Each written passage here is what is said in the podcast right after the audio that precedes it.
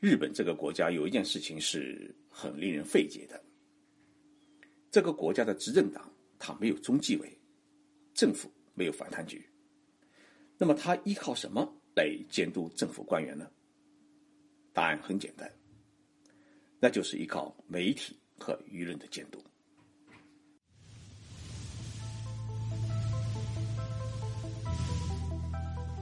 任你波涛汹涌，我自静静到来。进入日本，冷静才能说出真相。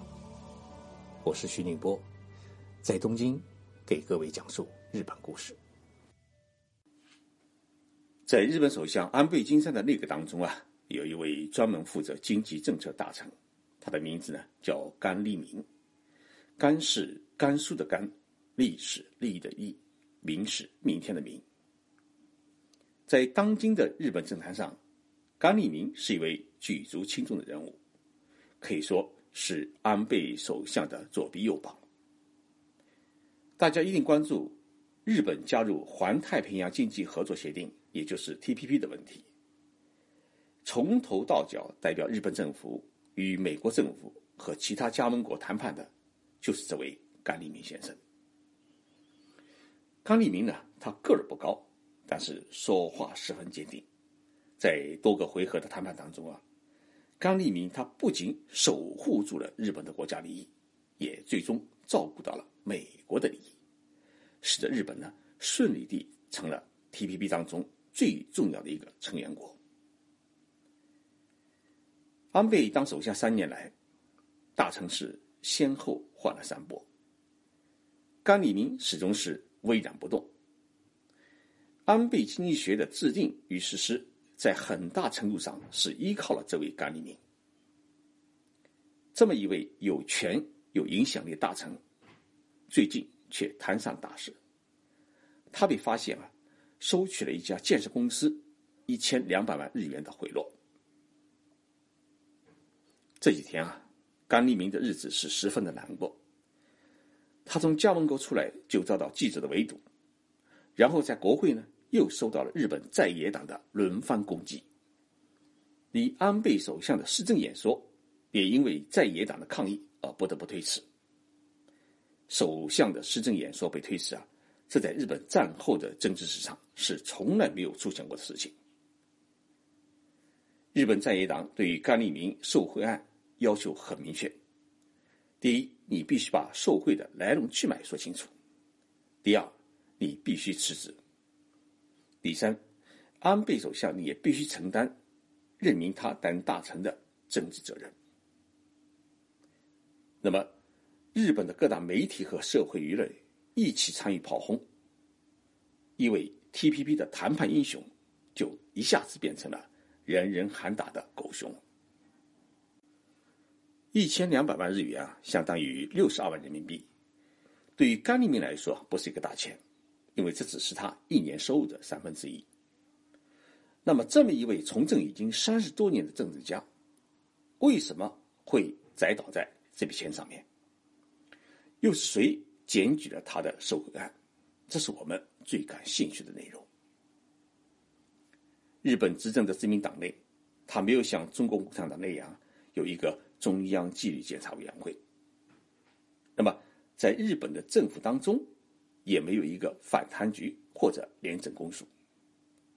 可以说，日本的绝大多数的政治家和官员的违法犯罪案，都不是执政党或者反贪机构去抓住发现的，而是由媒体抖落的。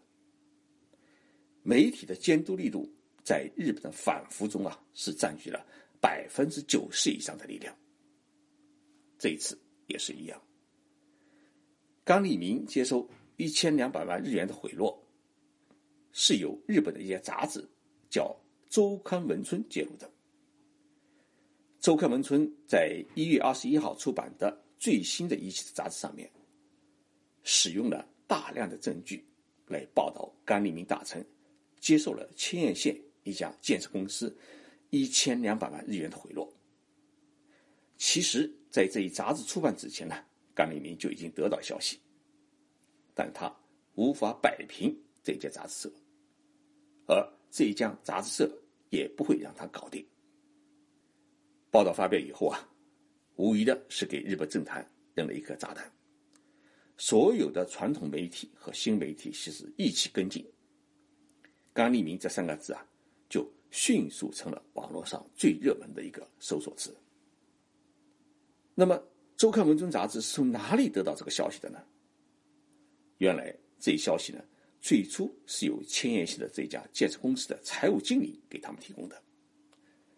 提供的不仅有照片、有发票，还有行贿时的录音，可以说是证据齐全。那么，这家公司为什么要举报甘利明呢？原来，这家公司啊，在申请政府机构的这个补偿款过程当中。遇到了一些麻烦，于是找到甘利明和他的秘书，塞了不少的现金，希望他们能够给国家环保部和千叶县政府呢打个招呼。但是最终呢，钱是送了，事情没办成，建设公司老板就不高兴了，于是向媒体举报。而媒体呢是最喜欢这种举报材料，不仅可以把一个著名的政治家拉下马，而且。还可以大大提高杂志的销售量。甘利明的问题曝光以后啊，甘利明面对在野党的追究和舆论的关注，他也不敢说出一个不字。但他只是在国会的答辩当中啊，说这件事情已经过去好几年了，呃，我自己的记忆有些模糊，我需要进行调查核实。他采取的是一种拖延的战术，但是呢，媒体是咬住不放。在野党在国会当中又是轮番质询。甘立明他后来也承认，自己在大成的办公室里面确实会见过这家建设公司的社长，但是当场接受五十万日元现金的事情啊啊已经想不起来了。同时，他也表示，他的秘书接收了这一家建设公司巨额的现金和各种高级的接待，是他所不知道的事情。其实呢。把许多责任推给秘书，是日本政治家在闹出金钱丑闻后惯用的手段。你看我每天这么忙，我会去管这些细小的事情吗？那全是秘书们瞒着我偷偷干的。结果，政治家是保住了自己的位置，而秘书们成了替罪羊。甘利明今年是六十六岁，他出生在一个政治世家。其先祖在日本的战国时代啊，是一个诸侯的重臣。他的父亲呢，当过神奈川县议会的议长，也当过国会议员。冈利明从清英大学法学部毕业以后啊，曾经在索尼公司呢工作两年。不久以后，他就辞职给他的父亲当秘书。那么，在一九八三年，他的父亲把自己的选区让给了儿子。冈利明在一群选民的支持下。就当选为国会议员，到目前为止啊，他已经当选了十一届，已成为日本政坛的不倒翁。甘利明跟安倍首相的关系是很密切的。二零零六年，安倍第一次当首相时，甘利明就是经济产业大臣。那么，二零一二年，安倍竞选自民党总裁时，甘利明担任了安倍竞选班子的总指挥。并且在安倍再次当选首相以后，他被任命为经济财政大臣，主管安倍内阁的经济政策的制定和实施。所以在许多人的眼里面啊，哎，甘利明一直是安倍首相的一个亲兄弟。如今，这位亲兄弟闹出了金钱丑闻，作为首相的安倍，他会不会站在一个公正的立场上面去处理这件事情？现在看来。安倍首相他显然没有这么做，他不仅没有动用自民党的干部去调查甘利明的受贿问题，反而采取了一个保护的立场，为甘利明开脱责任。安倍认为这家建设公司的做法和意图是有问题的，有一种挖陷阱让人跳的故意陷害。安倍为什么要保甘利明？不只是出于兄弟情谊，更重要的是。甘利明的问题牵涉到了自己的首相位置，因为在安倍第一次当首相的时候，日本就出现过多名内阁大臣因为金钱问题被迫辞职甚至被捕的丑闻。结果在参议院大选中啊，自民党遭遇了失败，安倍也因此不得不下台。那么在今年的七月份呢，日本又将举行参议院大选。二零零七年悲剧是否会在日本重演？甘利明的受贿案成了一个关键。但是，安倍真的想保住甘利明，不是一件容易的事情。因为追究甘利明的法律责任，不是安倍说了算，而是司法机构说了算。因为在日本呢，司法权是完全独立的。日本有一个让政治家和官员最心惊肉跳的机构，是东京地方检察院特别搜查本部。当年，这个搜查本部就逮捕过日本前首相田中角荣。这个特别搜查本部就相当于日本的反贪局或廉政公署，是专查政治家和官员的犯罪案。虽然搜查本部对于甘利明的这个受贿案，目前还没有表态，但是已经展开了秘密的调查。调查的不仅仅是甘利明本人和他的秘书，还有接受过建设公司购物券的环境部的市民局长。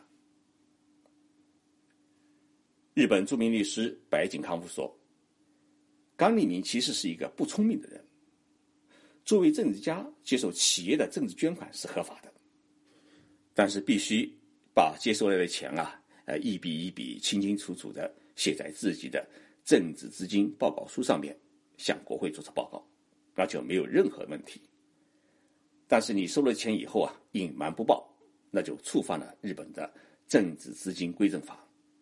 然后收了钱以后呢，又替建设公司跑腿，违反了斡旋获利处罚法，这个问题就严重了。甘李明估计是。躲得过初一，躲不过十五。在日本，媒体的反腐力度始终是排在第一位。发挥媒体的监督作用，有利于政治的清明，也有利于社会的稳定。我是徐静波，我在东京，谢谢大家收听，咱们下次节目再见。